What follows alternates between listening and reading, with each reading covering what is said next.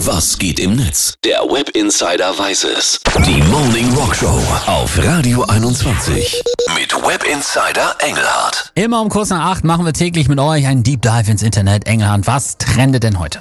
Also, wir haben ja eben gerade schon drüber gesprochen, uns steht nochmal so eine richtig knackige Sommerwoche bevor in ganz yes. Deutschland. Habe ich eben gerade nochmal geguckt, sonnig und heiß, maximal 34 Grad. Und deswegen sammeln halt die User auch nochmal ordentlich Tipps gegen die Hitze.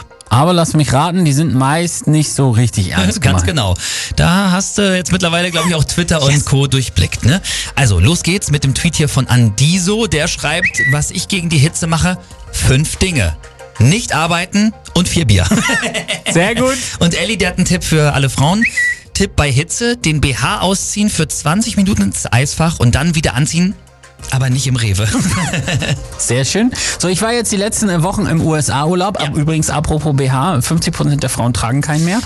Ist ein Trend. Vieles ist da aber auch am Ende dann eben doch nicht so geil, wie man denkt. Also auch, naja, egal.